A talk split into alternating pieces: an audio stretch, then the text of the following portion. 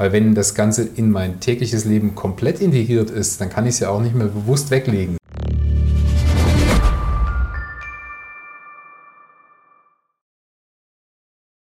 Hallo Mike. Moin Tobias. Herzlich willkommen zu Zweien. Zweien, unser Podcast mit vielen Themen zur Digitalisierung, Gesellschaft und Bildung wieder mal. Freut mich ja. wieder hier zu sein, Tobias, hier bei dir. Wir werden demnächst mal die Örtlichkeiten auch mal wechseln, werden wir ja. merken. Ne? Das werden wir mal sehen. Es wird spannend, es wird Sommer, wir gehen raus. Ja. Mhm. Geht los. Heute hast du was mitgebracht? Ich habe was mitgebracht, ja. Wir, also thematisch passend, so ein Smartphone, ich habe es extra ausgeschaltet. Und auch ein Home, Smart Home Speaker. Hier gibt noch mehrere Modelle und Arten und Hersteller. Das mal als ein Beispiel. Passend zu unserem Thema. Unser Thema soll heute mal sein, der Mensch 4.0. Mhm. Was passiert eigentlich mit uns, mit äh, der Internetnutzung, der täglichen Device-Nutzung? Was mhm. macht das mit uns? Ich bin gespannt. Anfangsfolge hatte ich ja schon gesagt, als digital interessierter Mensch, der ich ja wirklich bin, ähm, bin ich zum Beispiel gänzlich Smartwatch befreit. Ja, meine ist auch aus Holz. Okay. Also keine Smartwatch, eine ganz normale Holzuhr sozusagen. Ne? Warum magst du keine Smartwatch? Ausprobiert hast du es ja mit Sicherheit mal. Ausprobiert habe ich es, äh, allem was dazugehört, vom Pulsmesser mhm. über verschiedenste Varianten. So, und ich habe wirklich für mich festgestellt, ich brauche das nicht. Ich brauche die Informationen nicht. Ich habe trotzdem, wenn ich mit dem Mountainbike unterwegs bin, manchmal eine App an, mal zum Streckenverläufe und Höhenmeter und Dinge auch mitzunehmen. Auch fürs Training sicherlich nochmal eine Sache, dass man sich dann doch überlegt, mal den Puls mit mhm. zu überwachen. Aber es ist tatsächlich so, dass ich jetzt für meinen Alltag das als sehr gute Abwechslung empfinde keine Smartwatch zu tragen. Digital, ja, mhm. nicht digital unterwegs zu sein. Mhm. Und auch wirklich Phasen zu haben, wo ich mir ganz bewusst eben auch nicht, wenn ich irgendwo sitze, das Handy vornehme, mhm. sondern lieber dann wirklich mal eine Zeitschrift oder ein Buch. Aber ich muss gestehen, das fällt einem manchmal schwer. Mhm. Also gerade Zeit mit sich selbst zu verbringen und dann nicht gleich in die Ablenkungsfalle Smartphone zu tappen. Wie mhm. geht's denn dir dabei? Ich habe da schon in meiner Vorstellung mal drüber geredet, wie, wie digital bin ich denn? Das hast du mich ja schon mal gefragt. Mhm.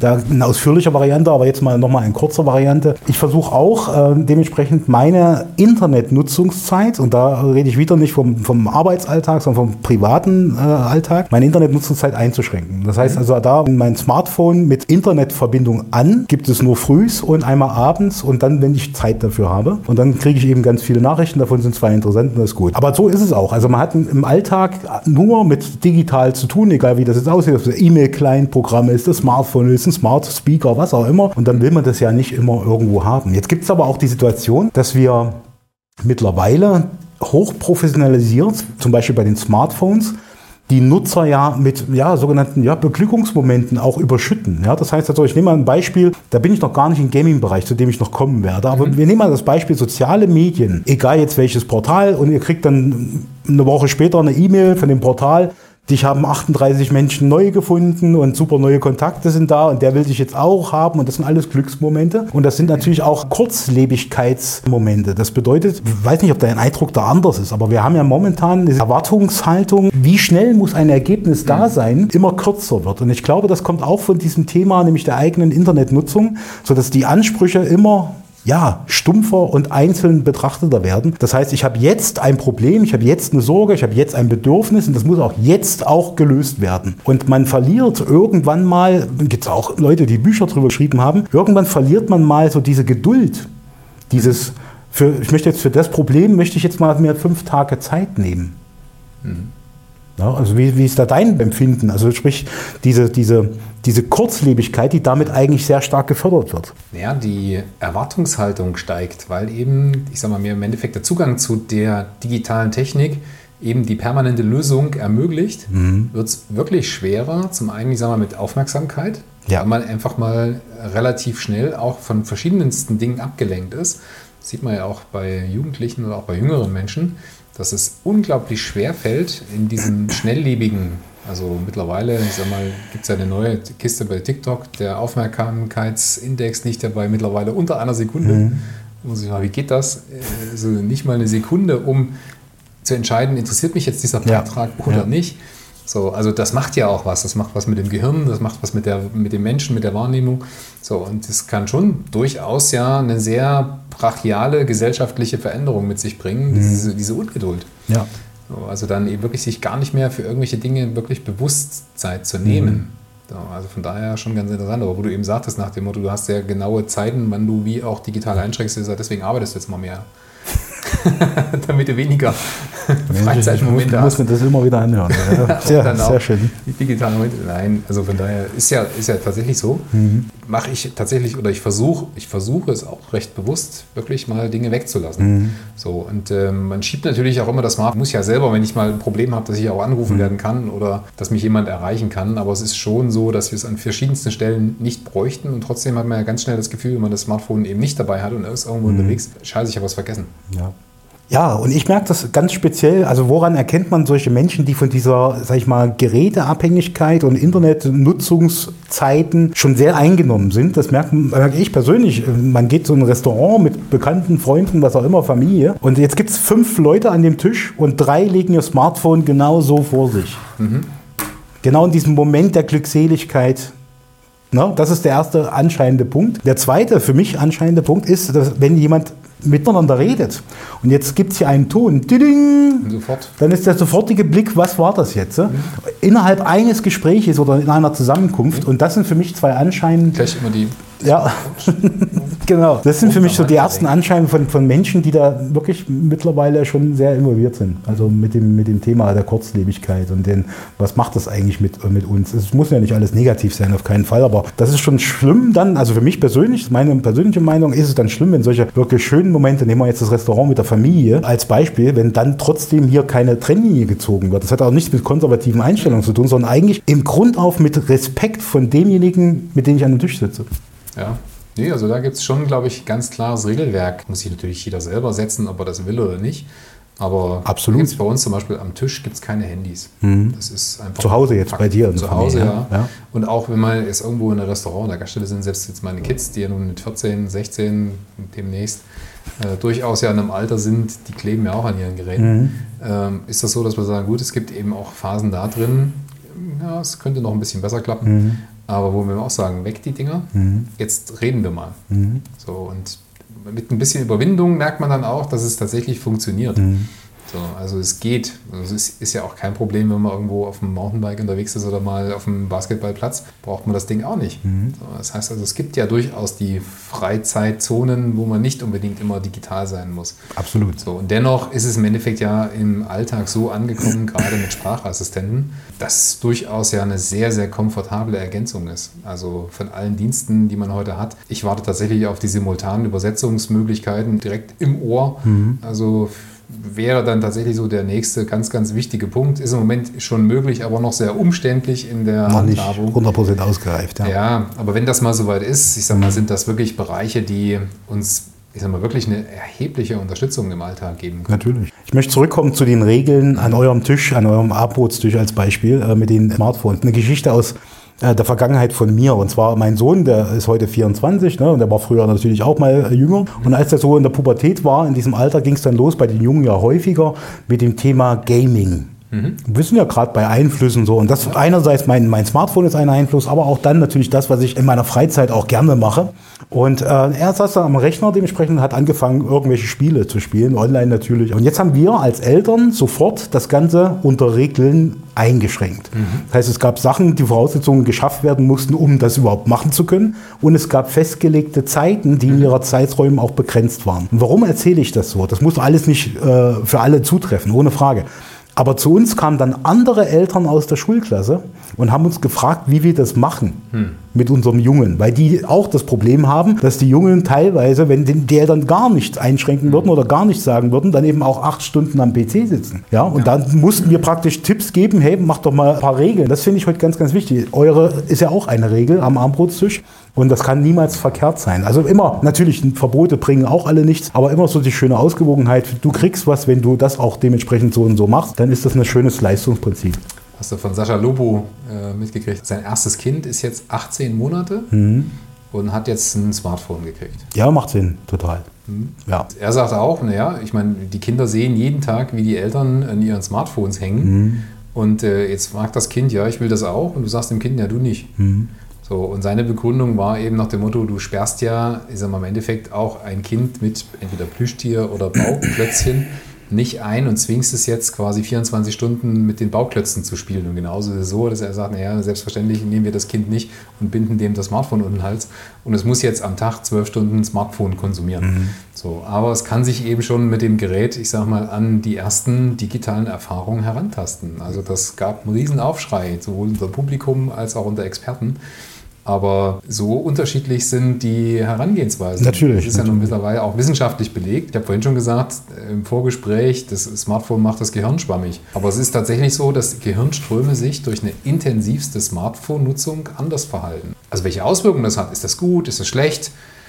Das werden, ich sage mal, im Endeffekt äh, schlimmstenfalls erst Studien in den nächsten 10, 15 Jahren mal zeigen. Mhm. Wenn diese Generation, die heute heranwächst und ein heranwachsendes Gehirn hat natürlich ganz andere Einflussmöglichkeiten von außen als ein erwachsenes ja, Gehirn. Ja.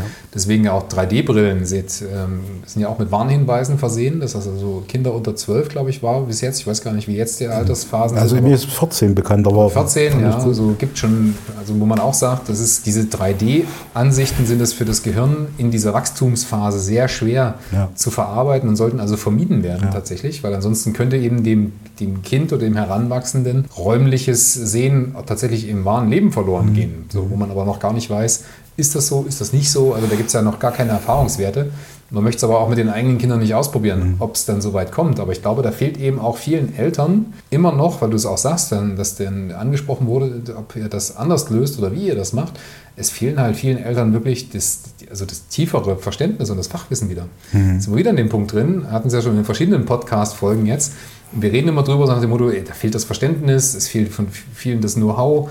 Aber es ist wirklich so. Also wir treten ja mit solchen digitalen Endgeräten und den, den daraus entstehenden Möglichkeiten immer wieder mhm. wirklich Neuland. Mhm. So, und das heißt, keiner hat so richtig schon mal ja mit solchen Themen und solchen Geräten gearbeitet. Ich ja. habe letztens wieder eine Telefonzelle stehen sehen. Ich schmunzel da jedes Mal. Mhm. Also wenn du siehst, so eine Telefonzelle, das waren Dinge, da haben wir noch drin Geld reingesteckt und haben telefoniert. Wir hatten es ja schon mal so. Heute liegt so eine Telefonzelle mal 1000 Funktionsmöglichkeiten hier auf dem Tisch. Mhm. So, also von daher ist das schon nochmal eine ganz andere Welt, die sich heute Jugendlichen eröffnet, als wir die zu unserer Zeit hatten. So, und gleichzeitig ist es eben aber auch so schwer, da Schritt zu halten, also mhm. auch für Eltern Schritt zu ja. halten und wirklich dann auch immer, ich sage mal im Endeffekt Gefahren und Risiken rechtzeitig zu erkennen, Thema Mediensucht. Mhm. Also ab wann ist denn mein Kind Smartphone mhm. süchtig? Mhm. So, wenn ich in Urlaub fahre und es hat eine Woche lang kein WLAN und kriegt tatsächlich Symptome von einem kalten Entzug, würde ich es jetzt mal nennen, dann kann man natürlich schon sagen, oha, könnte durchaus auch an der nicht vorhandenen Internetverbindung mhm. liegen. Aber wie gesagt, wann merkt man denn, dass da tatsächlich eine gesundheitsstörende Einflussnahme durch Digitalisierung stattfindet? Boah, ich ich glaube, da sind wir jetzt keine Fachleute für, ne, wann man das merkt. Aber natürlich ist der, der Jugendliche oder der junge Mensch hat ja noch relativ wenig Medienkompetenz, ne, auch egal welcher Altersstufe. Und manche Eltern haben sie, manche Eltern weniger, manche gar nicht. Das gibt auch wieder alle möglichen Unterschiede. Ich möchte aber zwei Sachen kurz ansprechen, weil du gerade mich drauf äh, auch wirklich gebracht hast, wo man sagt, hey, bei den Kindern, was gibt's denn da für, für Schwierigkeiten mit dieser Smartphone-Nutzung? Für den ersten Aspekt ist nämlich diese Gamification-Faktor ein ganz wichtiger äh, Punkt. Wir hatten vor einigen Jahren, als so die ersten schönen, guten Spiele auf dem Smartphone rauskamen, war das Spiel noch das Spiel. Dann war sehr schnell ein Vermarktungsprozess drin mit ganz vielen Elementen. Wir haben jetzt aber einen Schritt weiter, nämlich wirklich eine Professionalisierung von Gamification. Das heißt, wir haben jetzt ein Spiel, was wir uns runterladen als Jugendlicher, weil uns das gefällt, interessiert. Und das Spiel hat nicht nur ein Spiel implementiert, sondern vier verschiedene, über die ich verschiedene Wege mit umfangreichen äh, Usability-Maßnahmen hinkomme und dann natürlich überall auch Käufe stattfinden können und, und, und. Und das ist die erste Gefahr, wo man dann sagt, okay, was hatte mein Kind überhaupt für Spiele, wenn es denn spielt mit dem ja. Smartphone? Wie sehen die aus? Was machen die? Was können die? Mhm. Und ist vielleicht äh, der Google Play Store oder mein iTunes-Konto mit einer Bezahl-E-Mail-Adresse schon verbunden? Und das sind alles so Elemente, wo man als Eltern nicht jeden Tag, nicht jede Woche, aber einmal im Jahr schon mal draufschauen sollte, mal gucken sollte, was wird denn da überhaupt gemacht. Und diese Spiele, und davon kann ich nur die Vorsicht aussprechen, das Thema, die Spiele werden so, sind so professionell mittlerweile, dass nicht mehr Erwachsene in der Lage sind, wann mache ich jetzt was, wo, wie, wozu, genau in dieser Sekunde. Und Punkt zwei, Thema Sicherheit, was viele Eltern gar nicht auf dem Schirm haben. Wenn dieses Gerät jetzt hier an ist oder wenn dieses Gerät hier an ist und ist mit dem Internet verbunden, habe ich immer geöffnete Sessions. Das hier hat jetzt aktuell 340 Apps drauf. Mhm. Und die 340 Apps, davon nutze ich täglich 10 maximal und der Rest braucht das System. Und alle diese bauen Internetdatenverbindungen auf, wenn ich mein Internet anhabe. Mhm.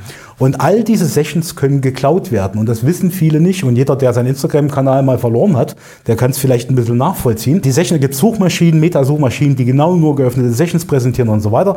Und gerade für Kinder ist das wichtig, ähm, auch als Eltern da mal zu sensibilisieren und sagen, pass auf, es gibt was, das siehst du nicht. Ab einem gewissen Alter natürlich, wo ein Verständnis da sein kann. Und das siehst du nicht. Und deswegen sollst du vielleicht mal kurz so nachdenken, diese Schnur zuzuschneiden. Und dann, wenn du das Internet brauchst, machst du es an. Es hat zwei Vorteile. Erstens Sicherheit, zweitens Akku. Ja, aber auch die Kinder, die ja täglich laden müssen, das kommt immer auf die Nutzung an, haben dann was davon, indem man das denen erklärt, du hast auch einen Mehrwert. Also Sicherheit und Gamification, für mich zwei ganz, ganz wichtige Elemente, wo man als Elternteil drauf schauen sollte. Und bei Gamification setze ich noch einen drauf, wenn ich schon mal aufs Handy schaue mit dem Kind möglichst gemeinsam, mhm. also auch nicht wieder als Regularie und diktatorische Elternmaßnahme, auf keinen Fall, sondern wirklich da gemeinsam und man guckt dort äh, auch mal, lässt sich die Apps auch erklären. Was macht denn diese App? Wenn ich da eine App sehe mit so einem kleinen Bildchen mit einer Zwiebel drauf, dann ist das ein Onion-Browser, der ins Darknet kommt. Und da kann man mal fragen, was macht denn diese App überhaupt? Ne? Und dann auch gucken, wie das Kind reagiert. Die Kinder sind heute sehr, sehr intelligent und alle Informationen kriege ich auch da raus. Was kann ich noch machen? Was kriege ich hin? Und wenn das Kind heute zwei Apps braucht, um damit ins Darknet zu gehen, muss ich zumindest mal als Elternteil nachfragen. Ja, das ist ja das Erstaunliche. Wir hatten ja schon mal ein Thema Digitalisierung, Bildung und welches Desaster sich uns allen zeigt. Aber hier wäre es tatsächlich so, dass eigentlich ja ein Stück weit auch Aufklärung gar nicht so unerheblich auch aus der Richtung mal kommen könnte. Also zum einen, ja, ich sag mal, den Idealzustand. Also mhm. zum einen tatsächlich ein Medienkundeunterricht, der sich den aktuellen spannenden Herausforderungen mhm. stellt, mhm. aber der gleichzeitig auch, und es gibt es ja, es gibt die Leitfäden, Handynutzung, Smartphone-Nutzung gibt es ja auch für Eltern. Ja, natürlich. So, aber nur, wenn sie sich auch aktiv das mal irgendwo abholen. Ja. Ich denke mal aber, dass viele Eltern tatsächlich da auch ein Stück weit nicht so überfordert sind, aber na klar, auch mit dieser Geschwindigkeit der Entwicklung mhm. selber ja nicht Schritt Schritt halten können. Ja. Durchaus wäre es aber sinnvoll, an bestimmten Stellen tatsächlich da auch mal auf gewisse Gefahren hinzuweisen. Ja. Also ja. das fehlt mir ein bisschen. Wir haben zwar immer eine Diskussion über Datenschutz und Datenschutzgrundverordnung mhm. und die Daten müssen sicher sein, aber dass im Zweifelsfall auch eine Elternfreigabe für manche Dinge einfach mal erforderlich mhm. wäre, das findet ja insofern noch nicht statt. So, und ähm, da wäre durchaus ich sag mal, Handlungsbedarf da. Man müsste nur jetzt wieder aus politischer Sicht erstmal wirklich tiefgreifend verstehen, was da funktioniert, wie das funktioniert, wie das aufgebaut ist, mhm. welche Möglichkeiten sich bieten. Ich versuche tatsächlich da dran zu bleiben, auch mit meinen Kindern in einem regelmäßigen Austausch. Gibt sicherlich auch Optimierungsbedarf, mhm. gebe ich gerne zu.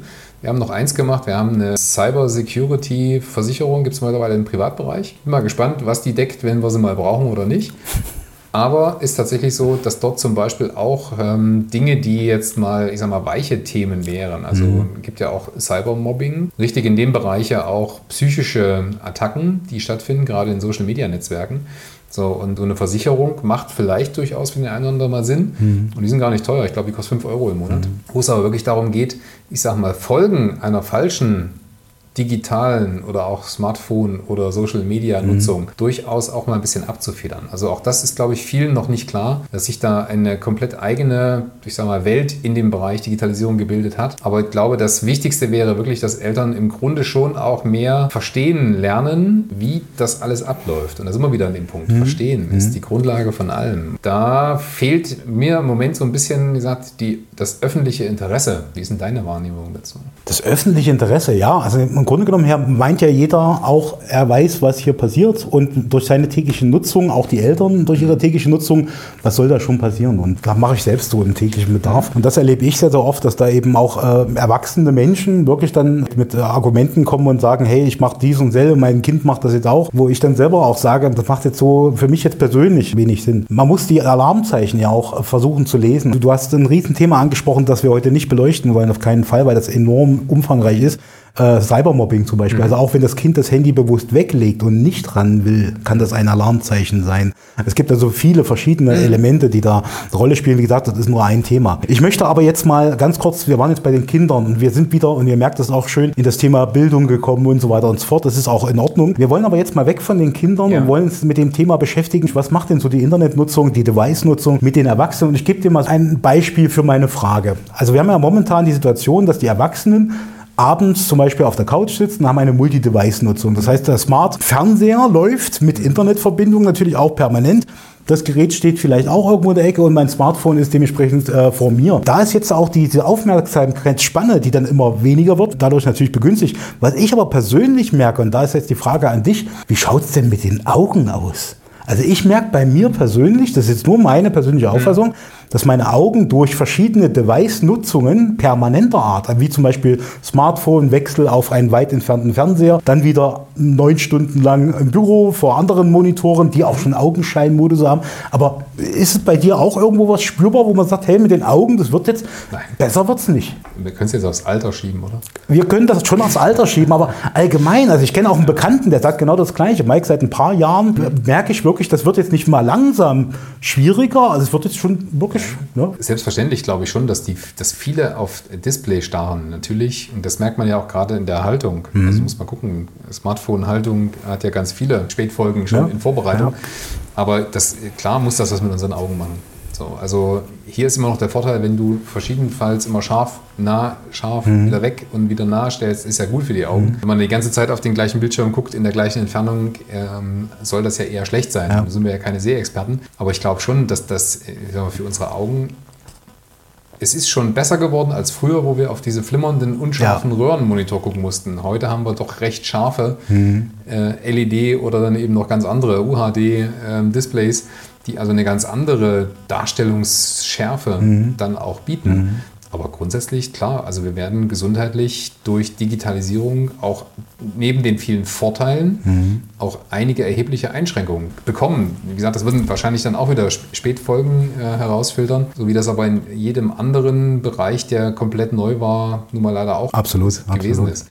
So, also von daher kann man nur sagen, hoffentlich fällt es nicht ganz so schlimm aus ähm, und wie gesagt, hoffentlich werden wir da in der Evolution nicht dann doch irgendwann Antennen im Körper entwickeln. Grundsätzlich wird sich ja das ganze Rad nicht mehr zurückdrehen. Also wir werden mhm. ja zukünftig eigentlich noch mehr Technik erleben. Und da sind wir ja nicht wie in Schweden schon mit Chippen dabei. Mhm. Also von daher, wo schon der körperintegrierte Chip mhm eine ganze Menge Daten sammelt. Allerdings habe ich jetzt wieder gesehen, quasi Smartphones, die du dir mehr oder weniger irgendwann um den Arm legen wirst, weil die Displays ja, ja so ja. dünn und so faltbar sind. Wäre ich aber auch nicht traurig drum, wenn es eine andere Möglichkeit gäbe, die Funktion eines Smartphones mhm. zu nutzen, nicht in Form dieses schweren Kastens, der dann auf dem Tisch liegen muss mhm. oder in der Hosentasche steckt, sondern den man einfach dann wirklich irgendwo versteckt bei sich hat. Ähm, nur das setzt natürlich wieder voraus, dass ich dann entsprechend damit auch mein Verhalten, weil wenn das Ganze in mein tägliches Leben komplett integriert ist, dann kann ich es ja auch nicht mehr bewusst weglegen. Ja. Also wenn jetzt quasi mein Smartphone in jeder Kleidung integriert ist, so, oder ich habe es eben permanent auf, ähm, wir kommen jetzt auf das Thema irgendwann nochmal der Bots. Mhm. Also mein persönlicher Bot wird in drei Jahren ja mich durch jeden Raum folgen können. Dein persönlicher Bot? Ich meine, Tesla baut ja Roboter und du hast deinen persönlichen mhm. Bot. Ja, du hast dann hier bei Sprachsteuerung, mhm. äh, sollst mal sehen, wie schnell Alphabet und die ganzen Konzerne dir natürlich deine persönlichen Assistenten in Form von deiner KI, mhm. egal wohin, mit auf den Weg geben. Mhm. So, und ich sage mal, wie gesagt, wird wahrscheinlich nicht mehr in so einem schwarzen Kasten sein im Smartphone, sondern wird natürlich auch über die Assistenten, die zu Hause in jedem Raum stehen, mhm. funktionieren. Das mhm. heißt, der Bot folgt dir dann auch durch deinen Raum in jeder Weise. So, du kannst mit dem sprechen, wie mit wir uns unterhalten. Mhm.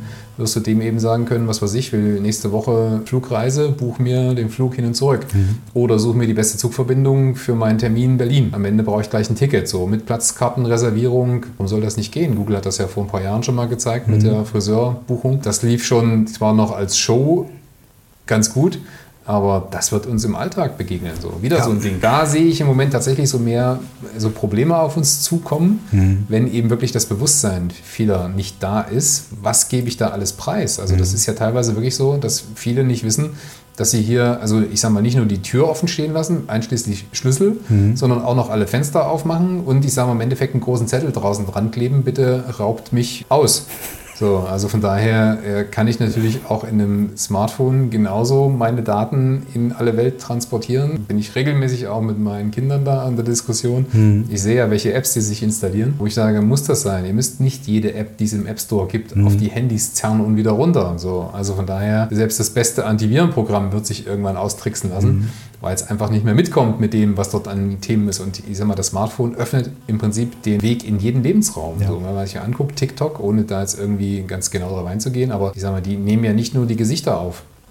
Da wird alles sichtbar, was im Hintergrund ist. Also Glaubt man. Wird wohl so sein. Ja, der TikTok-Chef hat ja jetzt im Kongress in Amerika ja ganz klar dargelegt, was die machen, was sie nicht machen. Mhm. Also es wird immer viel gemauschelt, was jetzt im Endeffekt wirklich gemacht wird. Hm. Ja, aber das muss nicht nur TikTok sein, das machen mhm. die anderen Konzerne. So, was macht ein Be-Real, wenn dort ein Bild gemacht wird, nach vorne, nach hinten? Mhm. So, das heißt also im Endeffekt, es muss ja nicht immer im Bösen eingesetzt werden. Mhm. Sagen wir, dass TikTok das jetzt im Bösen einsetzt, aber die kriegen ja neben den Gesichtsdaten, die über die Selfies mhm. und über das, was ich vor der Kamera mache, nach außen gehen, noch viel, viel mehr Informationen ja, ja. über das, was im Hintergrund stattfindet.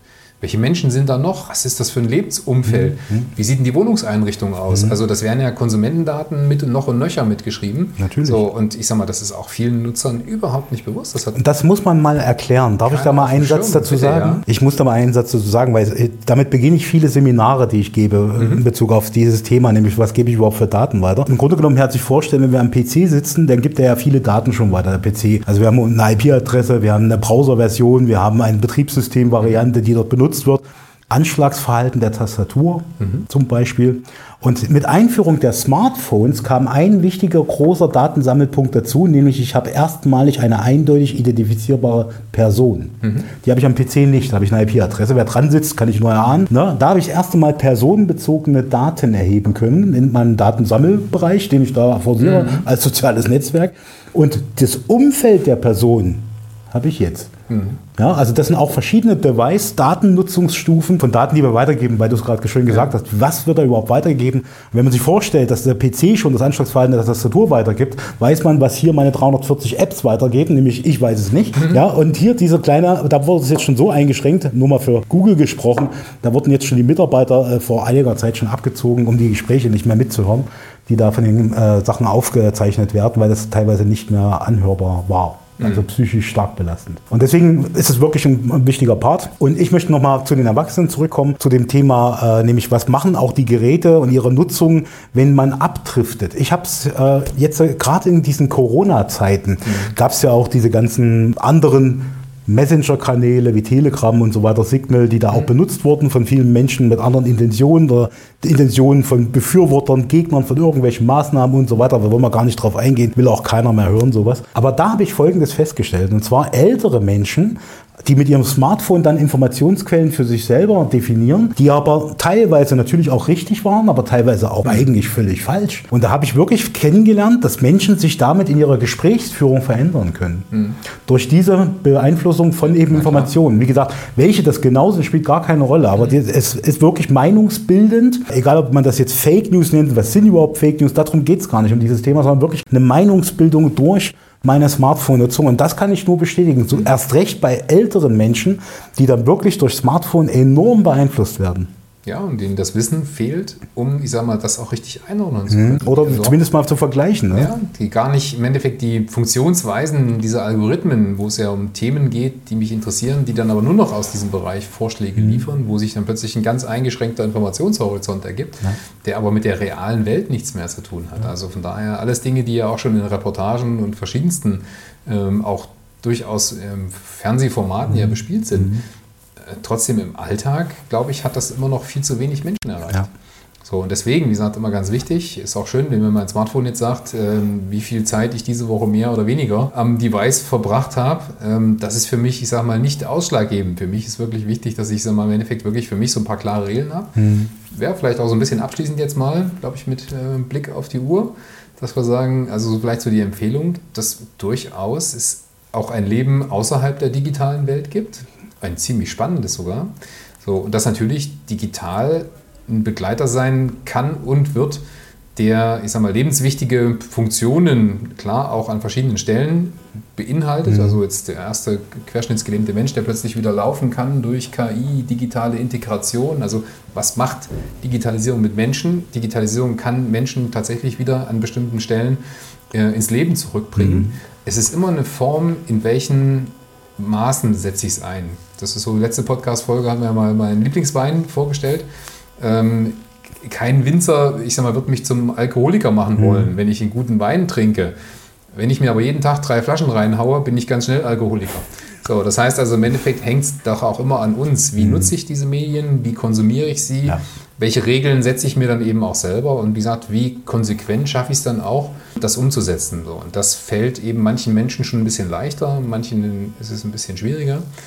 Aber ich glaube, dass das nur in einer guten Kombination gelingen kann. Und wie gesagt, wegzudenken aus dem Alltag ist es sowieso nicht mehr. Ja, ähm, genau. Deswegen schließe ich mich an, muss jeder für sich selbst auch entscheiden, die Entscheidungen treffen, sich mal ab und zu mal hinterfragen, ist, macht das so Sinn, macht es keinen Sinn, auch meine Erziehung mal zu hinterfragen, mhm. bei den Kindern und den Eltern, logisch. Ist ein schönes Thema, was wir auch nur anreißen konnten für unsere Rubrik äh, Gesellschaft und Digitalisierung. Mhm. Und äh, wir sind uns auch schon einig, wir wollen das Thema zum Beispiel Internetsucht auch wirklich mal mit Fachleuten äh, im Podcast beleuchten, wo es dann darum geht, was sind denn eben äh, äh, Möglichkeiten der Erkennung der Prävention, wie auch immer. Aber das macht man natürlich nicht mit unserer eigenen äh, Wissensarroganz, sondern da holen wir uns wirklich mal schöne Fachleute und Gäste rein. Deswegen, Tobias, Dankeschön. hat mich gefreut, wie immer. Ein, ein schönes Thema abfüllen und das nächste Mal mit einem Glas Wein. Ja, Mike, vielen Dank für deinen Input und dann würde ich sagen, bis zum nächsten Mal. Bis zum nächsten Mal. Ciao. Tschüss.